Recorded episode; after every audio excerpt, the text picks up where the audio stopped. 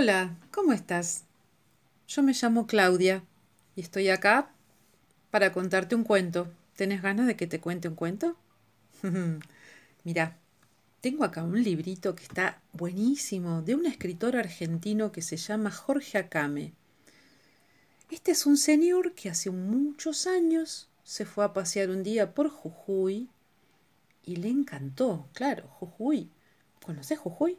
Es esa provincia que está bien, bien, bien en el norte argentino, esa que tiene como una forma de un zapatito con taco, como una bota. Eh, y es tan linda, tan linda que decidió quedarse. Ahí hay unos colores hermosos y a él le encanta salir a caminar por el monte, va a pescar, también hace esculturas y además, como ya te dije, escribe unos libros muy, pero muy bonitos. Así que bueno, si tenés ganas, te cuento la historia de Juan. La historia de Juan se llama Caída al cielo. Pero mira, antes de empezar, hagamos una cosa. Busca un lugar cómodo donde te puedas tirar o sentar, qué sé yo, con almohadones, donde puedas cerrar los ojos y relájate un poquito, ¿no? Viene bien relajarse un poquito para escuchar un cuento. Mira, vamos a respirar por la nariz bien profundo y que el agua, eh, que el agua, mira lo que estoy diciendo, no es el agua, que el aire que te entra por la nariz haga que el ombligo como que salga volando. Entonces vamos profundo por la nariz, pero suave, ¿eh? Hacemos un, dos, tres y empezamos esa respiración Y para sacar el aire, vamos suavecito, haciendo una viborita.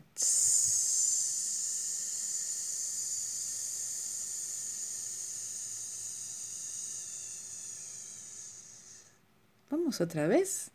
Acordate eh, que el ombligo te salga volando de todo el aire que le llega. Y después la viborita. Un, dos, tres.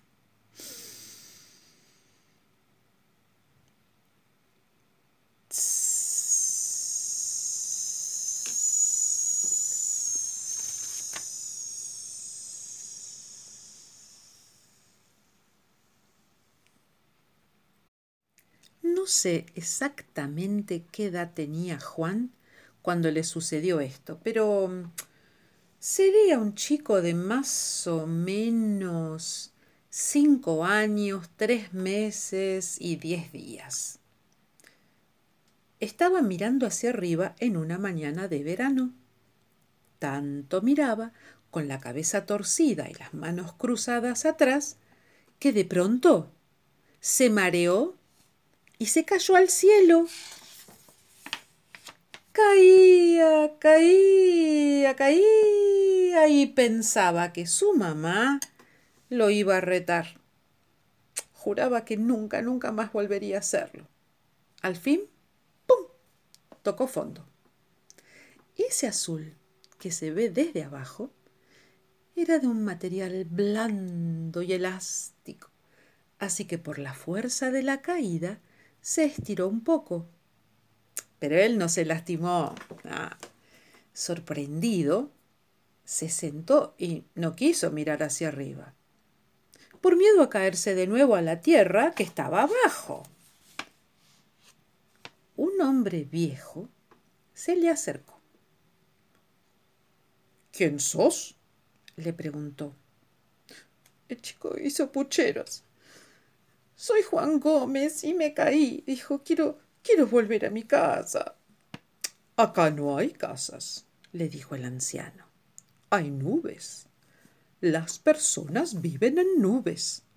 Nubes con dos tres dormitorios, cocina, baño. Juan lloraba desconsoladamente. El viejo se le aproximó más. Pero dicen que donde sí hay casas es allá arriba, en la tierra.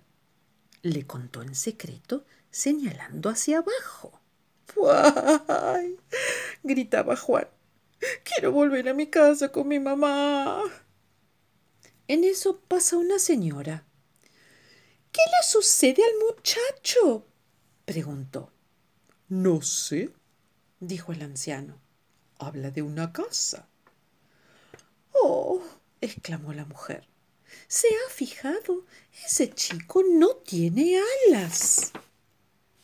Tiene razón, dijo el hombre admirado. No me había dado cuenta. Voy a buscar a las demás para que vean esta maravilla, dijo la mujer mientras salía volando. Recién entonces Juan reparó en que los dos, el viejo y la señora, tenían unas enormes alas blancas en sus espaldas. No te vayas a mover de acá, pidió el anciano. Ya vuelvo con una cámara fotográfica. Y lo dejó solo. Juan se sintió confundido.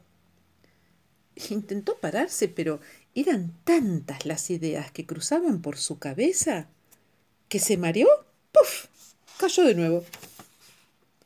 Caía, caía, caía la tierra, hacia arriba o, o hacia abajo, y juraba, juraba que jamás volvería a marearse. Hasta que tocó fondo un fondo blando y elástico, caliente y cómodo. Comprendió que había caído en su propia cama. Ah, menos mal, pensó aliviado, y para no marearse más, se tapó bien y dándose vuelta, se durmió.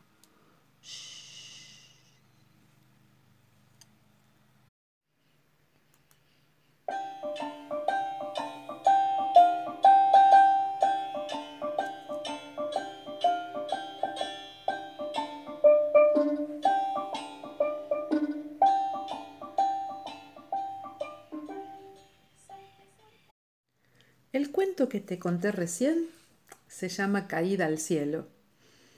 Lógicamente, ¿no? y el cuento que viene ahora se llama ¿Quién pidió un vaso de agua? ¿Y sabes qué? Este cuento, uy, cuántas veces lo habré contado a una nena que le gustaba mucho, mucho, mucho. Así que espero que a vos también te guste. Empieza así. Hacia la medianoche, cuando el señor Jorge se acuesta después de un largo día de trabajo, la señora Elena ya sabe lo que seguirá y piensa. Ahora papá Jorge se va a levantar otra vez y va a decir, ay, no vi si los chicos están bien tapados. Entonces, el señor Jorge corre las sábanas, se sienta en el borde de la cama, y mirando a su esposa dice, hm, voy a ver si los chicos están bien tapados. Se levanta, ah, se pone las pantuflas ah, y sale de la habitación. Si vos lo vieras al señor Jorge, los ojitos chiquititos del sueño que tiene. La señora Elena hm, se da vuelta y se duerme. El señor Jorge llega al cuarto de los chicos y primero, primero los cuenta. Uno, dos, tres y cuatro. Están todos destapados. Ah. Papá Jorge empieza por Pablo, que es el mayor.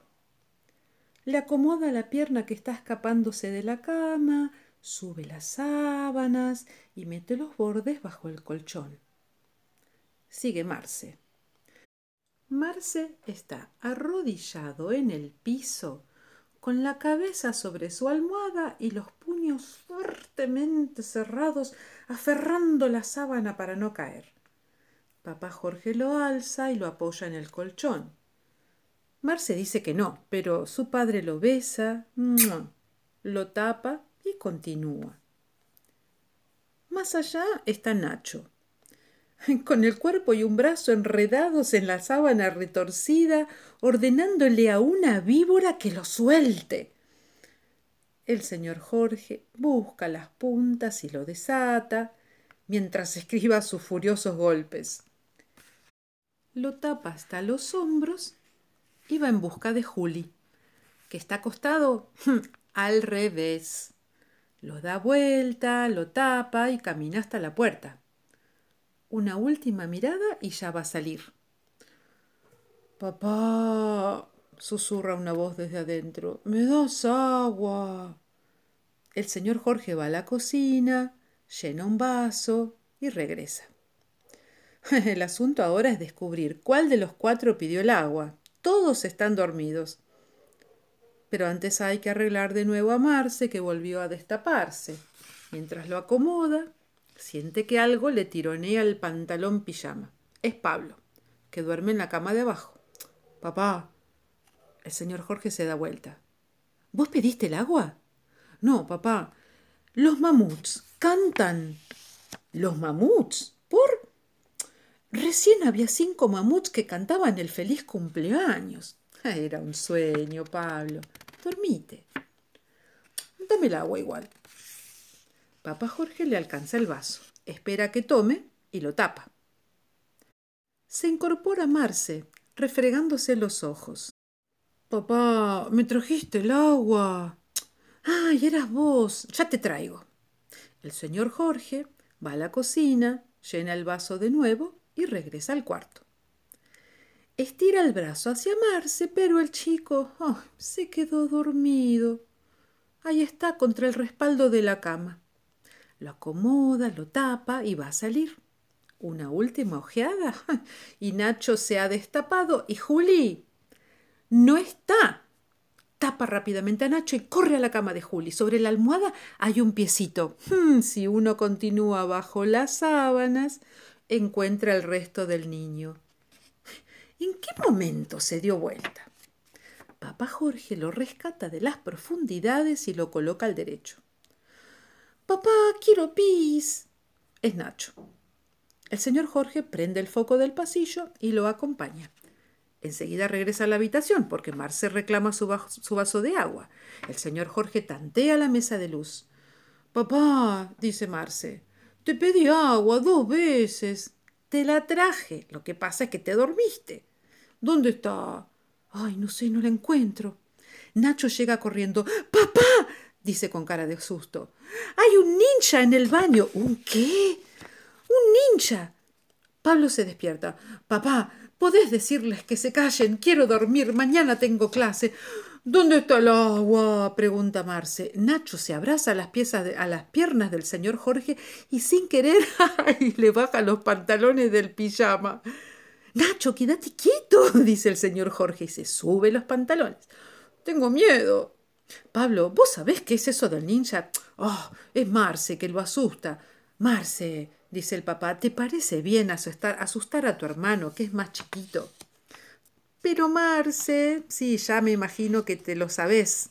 Marce se ha vuelto a dormir, esta vez sobre la mesa de luz. El señor Jorge camina hasta él, con Nacho prendido a una pierna, lo alza y al acostarlo, oh, vuelca accidentalmente el vaso que había apoyado en algún lugar de la oscuridad. El agua corre por el estante de la biblioteca y cae a otro estante, vuelve a correr y cae justo en la cabeza de Pablo, que se había dormido y despierta gritando, sobresaltado. Por el grito se despiertan Marce y Juli. Papá, dame agua, dice Marce. Yo te pedí tres veces. Yo también, Ava, dice Juli. Ay, soltame, Nacho, dice papá Jorge. ¿Ya hiciste pis? No, dice Nacho, apretándose con fuerza contra su padre. Hay un ninja en el baño. Pablo se ha quedado pensando. Papá, pregunta, ¿existe todavía el pájaro Dodó? Ay, papá Jorge desanuda los brazos de Nacho, lo coloca sobre la cama, va a buscar dos vasos de agua y se los lleva al ninja del baño. Como no lo encuentra, se toma el agua y vuelve a la habitación. Marce y Juli lloran porque les ha dado dos vasos vacíos. Papá Jorge ay, está ah, muy cansado. A las tres de la mañana, mamá Elena se despierta. Enciende su velador, se sienta en la cama, se pone las pantuflas y va al cuarto de sus hijos. Los cuatro duermen tranquilos, calentitos. El único destapado es papá Jorge, despatarrado en la cama de Juli. Mamá Elena busca una frazada y se la echa encima. Le da un beso a todos, regresa a su cuarto, se acuesta Ay, sonríe y se vuelve a dormir. Y así, colorín colorado, termina este cuento. ¿Quién pidió un vaso de agua de Jorge Acame? Nos vemos en el próximo cuento. Chao, chao, chiques. Nos vemos pronto.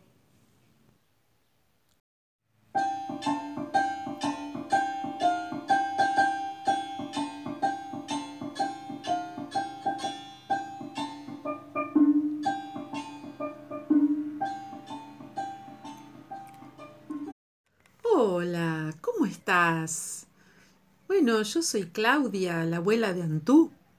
¿Nos encontramos otra vez? Qué bueno. Bueno, mira, hoy te voy a contar unos cuentos de Panchi. ¿Sabes quién es?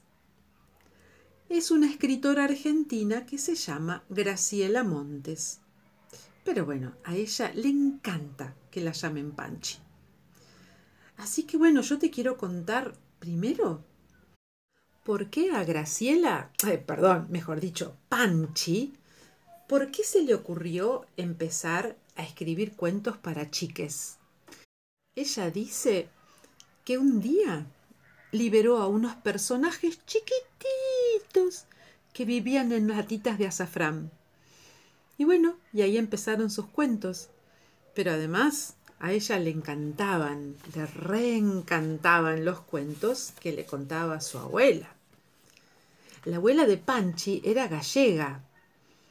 ¿Sabes lo que quiere decir eso? Es que la abuela de Panchi había nacido en otro país, en España, en una región que se llama Galicia. Posiblemente la abuela de Panchi sonaba más o menos así, porque así es más o menos como habla la gente en España. No, no, sé si habrás conocido a alguien que viva en España, pero bueno, vamos, Vamos, que estamos en Argentina, ¿eh? Así que ala, a cambiar ese acento. Ay, chiques, ¿pero qué me habrá pasado? Bueno, se ve que pensar en España, no sé, me posesioné, pero bueno, ya volví, volví. Y les voy a leer una carta que Graciela, bueno, Panchi para nosotros, les escribió a todas las chiques que leen este librito. Mira, dice, Queridos chicos, los que escribimos libros no tenemos nada de raro. Los que escribimos libros empezamos siendo chicos como ustedes, así que no sería nada raro que algunos de ustedes terminen escribiendo libros. Yo, cuando era una chica, vivía en el barrio de Florida, que es también el barrio de Doña Clementina queridita, la temible achicadora, y de Macedonio, el hombre más friolento del mundo. Ahora que soy grande, vivo en el barrio de Belgrano, muy cerca de colegiales y muchas veces paso por la casa de Julia, la de los pelos largos. Les cuento todo esto para que ustedes vean que así como hay cuentos que nacen en la selva o en el mar tormentoso, hay otros que crecen como yuyos en las veredas de los pueblos y de los barrios y que están habitados por la gente que vemos pasar por la calle todos los días y por la gente que nos imaginamos y no vemos porque está del otro lado de las ventanas. Les mando un beso a todos y a cada uno de los audaces que se animan a un libro como este. Mm, todo lleno de letras. Y firma Graciela. Bueno, para nosotros, Panchi.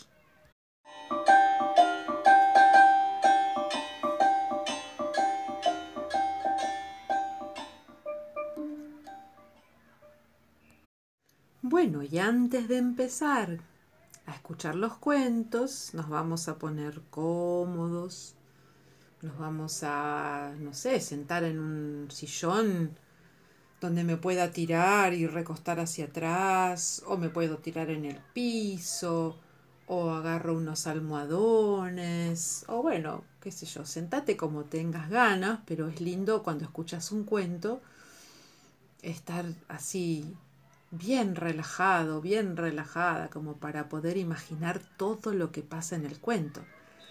También es re lindo escuchar los cuentos si estás a upa de tu mamá, de tu papá, de la abuela, del abuelo. Bueno, vos verás. Pero eso sí, nos vamos a preparar tomando aire por la nariz, abriendo bien los agujeritos de la nariz, que se llaman narinas, Abrimos bien las narinas, inspiramos el aire hasta que llegue hasta el ombligo y el ombligo se vaya como flotando por el aire, ¿sí? Probamos. Un, dos, tres.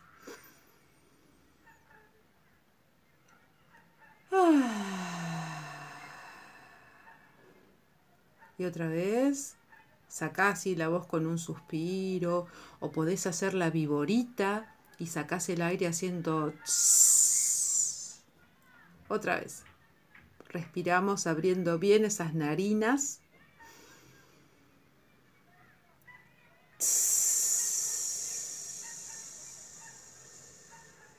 Y una vez más.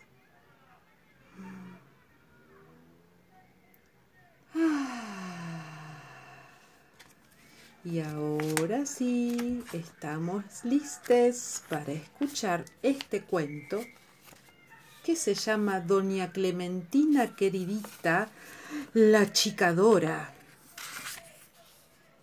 Eh, cuando los vecinos de Florida se juntan a tomar mate, charlan y charlan de las cosas que pasan en el barrio. Se acuerdan del ladrón de banderines de bicicletas, de cuando por culpa de la máquina del tiempo se les heló el agua de las canillas en pleno diciembre. Pero más que de ninguna otra cosa, les gusta hablar de doña Clementina queridita, la chicadora de Agustín Álvarez. Doña Clementina no había empezado siendo una chicadora.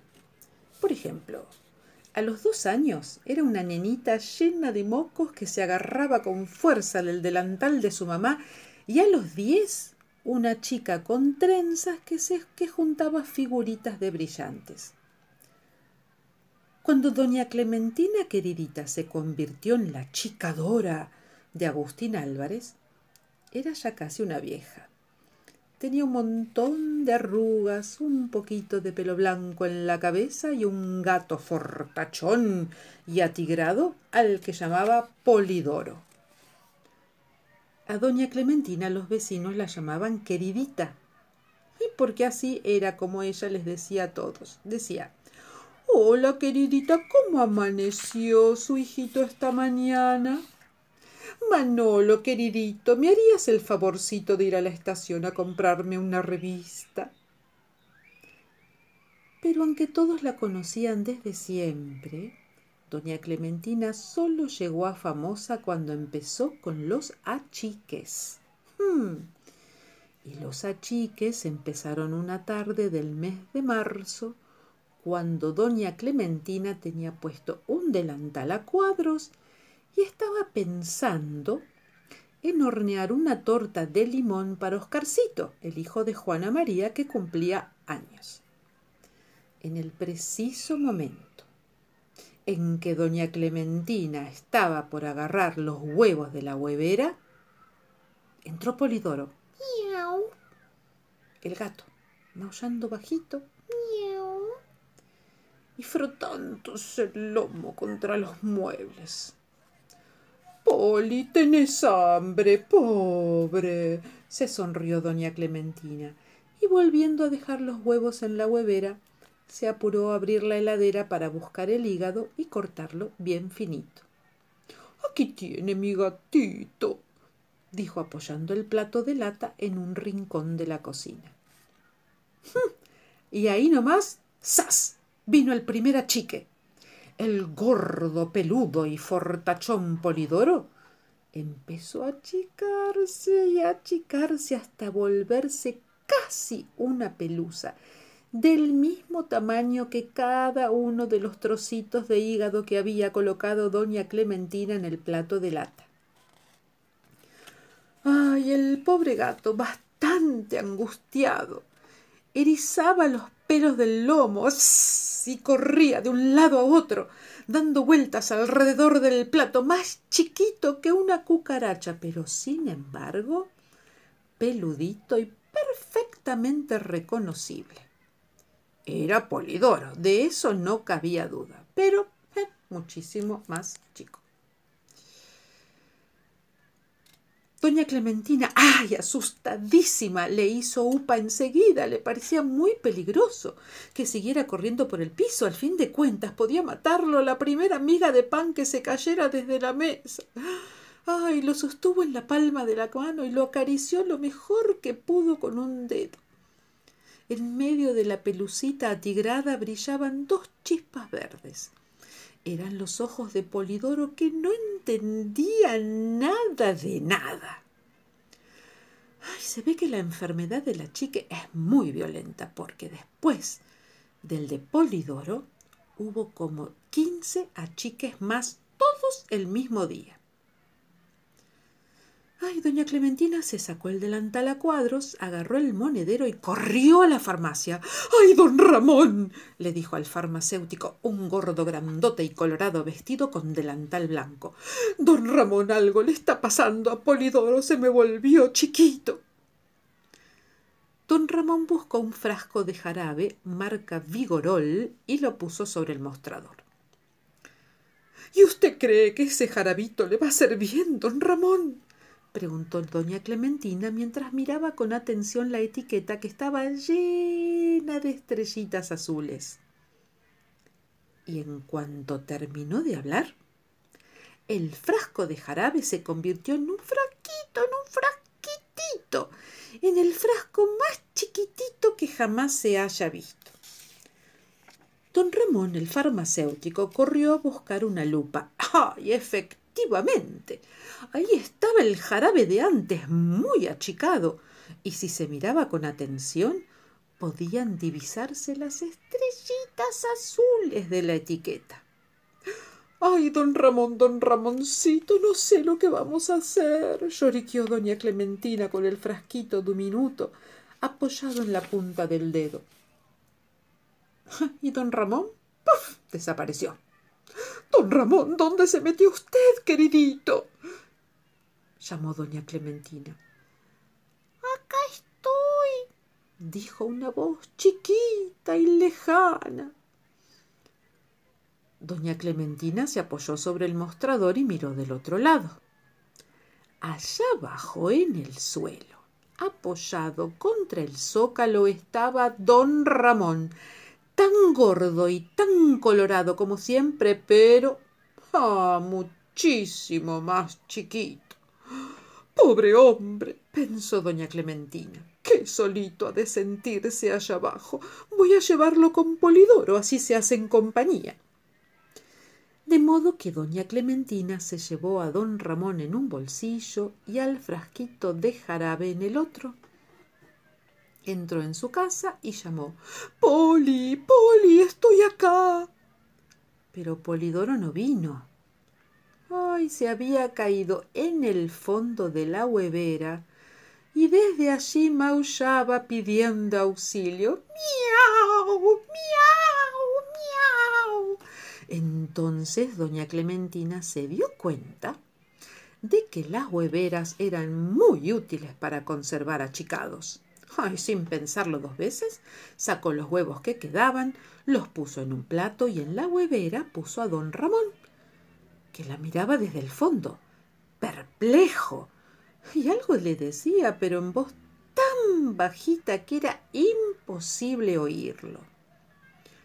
En fin, basta con que les cuente que en esos días doña Clementina llenó la huevera y tuvo que inaugurar dos hueveras más que contenían un gato polidoro desesperado, un don Ramón agarrado al borde que cada tanto pedía los gritos algún jarabe, un frasquito de jarabe vigorol con una etiqueta llena de estrellitas, un kilito de manzanas que doña Clementina había comprado al verdulero, la sillita de Juana María en la que se había sentado cuando fue al cumpleaños de Oscar, el propio Oscarcito, al que de pronto se le había acabado el cumpleaños, un arbolito al que se le estaban cayendo las hojas, un librito de cuentos, siete velitas encendidas para colmo, y otras muchas cosas que resultaban invisibles a los ojos, como un tiempito, un problemita y un amorcito, todas chiquitas. Y claro, Doña Clementina no sabía qué hacer con sus achicados, le daba mucha vergüenza esa horrible enfermedad que la obligaba a andar achicando cosas contra su voluntad.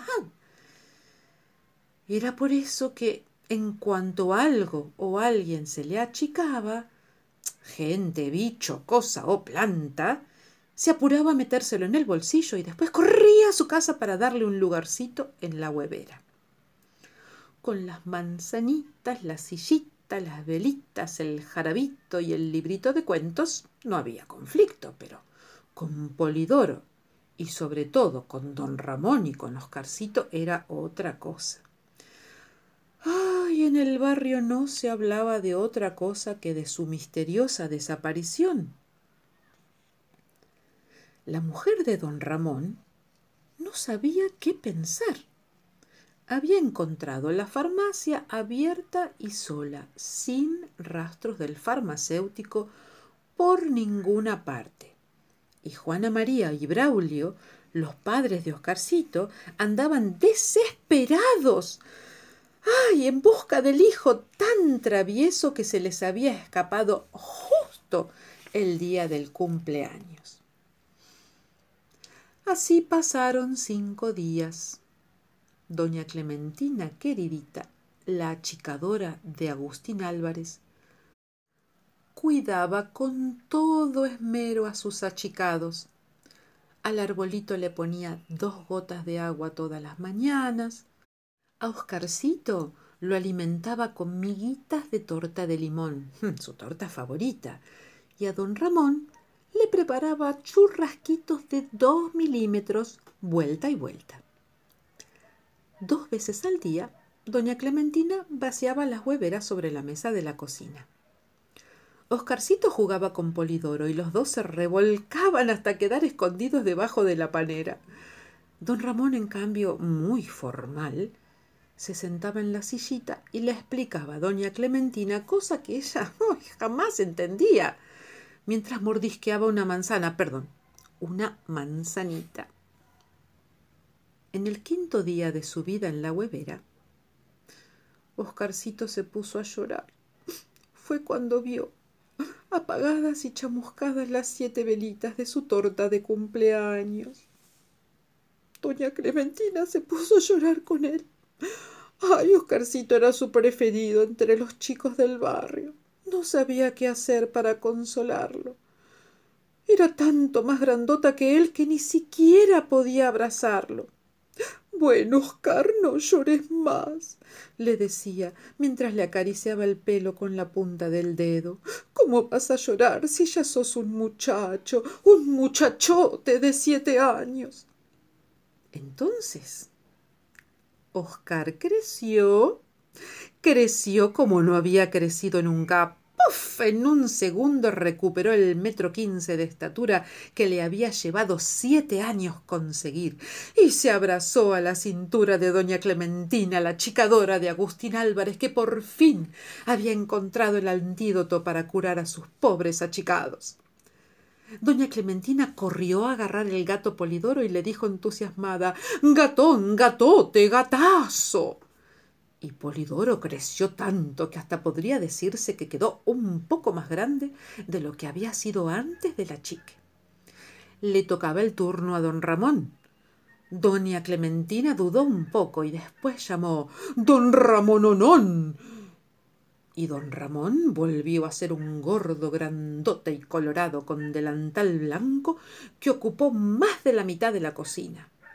Y todos corrieron a casa de todos a contar la historia esta de los achiques que con el tiempo se hizo famosa en el barrio de Florida. Desde ese día, doña Clementina queridita cuida mucho más sus palabras y nunca le dice a nadie queridito, sin agregar enseguida queridón. La silla de Juana María, el frasquito con la etiqueta de estrellitas azules y el librito de cuentos mm, siguieron siendo chiquitos. Están desde hace años en un estante del Museo de las Cosas Raras del barrio de Florida adentro de una huevera. Y colorín colorado, este cuento de Panchi se ha acabado. No te pierdas los próximos, ¿eh? Bueno, espero que te haya gustado. Chao.